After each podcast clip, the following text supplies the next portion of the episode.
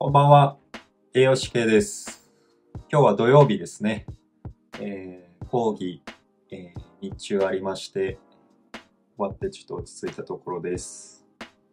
えっと、今日はヒューマンサービスの、えー授業でした。で、まあ、先週もヒューマンサービスの動画出しましたからね。ちょっとやっぱりヒューマンサービス、いい、いい、いいなというか、概念的にいいなと思っていて、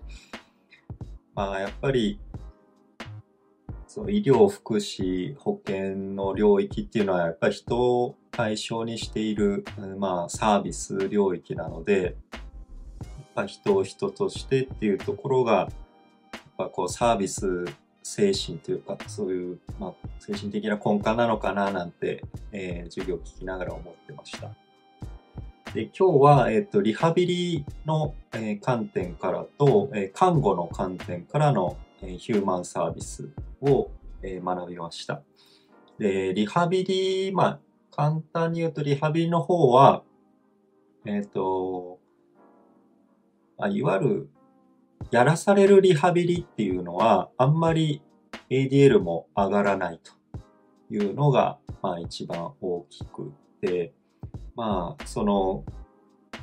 やっぱり栄養指導もそうですけど、アドヒアランス、コンプライアンスではなくてアドヒアランス、お互いにやっぱりラポールを形成して、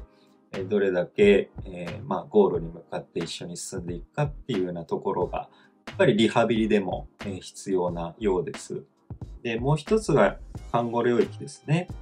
で、看護領域が、まあ、ヒューマンサービスっていうのと、あと、ヒューマンケアリングですね。で、このヒューマンケアリングっていうのをちょっと簡単に、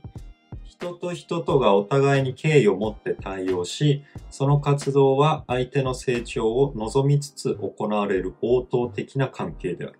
状況によってはケアの受け手が提供者にもなれば、反対に提供者が受け手にもなる。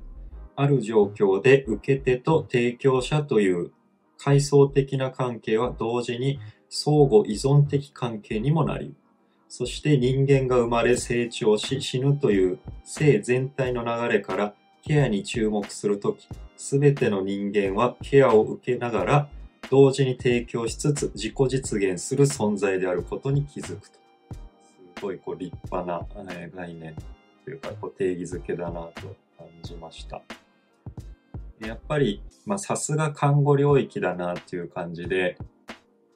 はい、ということで、えーまあ、看護におけるヒューマンサービスの考え方っていうのが、えーまあ、もともと看護学って、まあ、皆さんご存知の通り、ナイチンゲールっていうところが、まあ、ナイチンゲールさんが、えーまあ、看護学とはっていうところを、まあ、定義づけたっていうような感じで、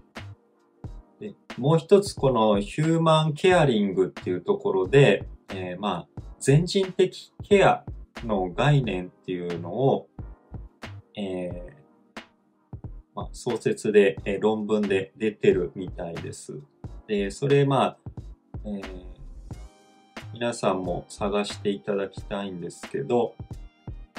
日本の看護における全人的ケアの概念分析っていう、えータイトルです。最後だけ読ませていただくと、全人的ケアは、その人が存在を脅かされ、人間らしさやその人らしさの尊重を求めたときに、その人の全体を捉えて関わることを基盤とし、その人の存在の脅かしを和らげる、癒す、寄り添うことを通じて、人間らしさやその人らしさを尊重することである。その結果、人間らしさやその人らしさが回復し、さらには関係するものの成長をもたらすものであると定義されたということで、前にあの、渋沢栄一の、えー論語とそろばんっていう本を、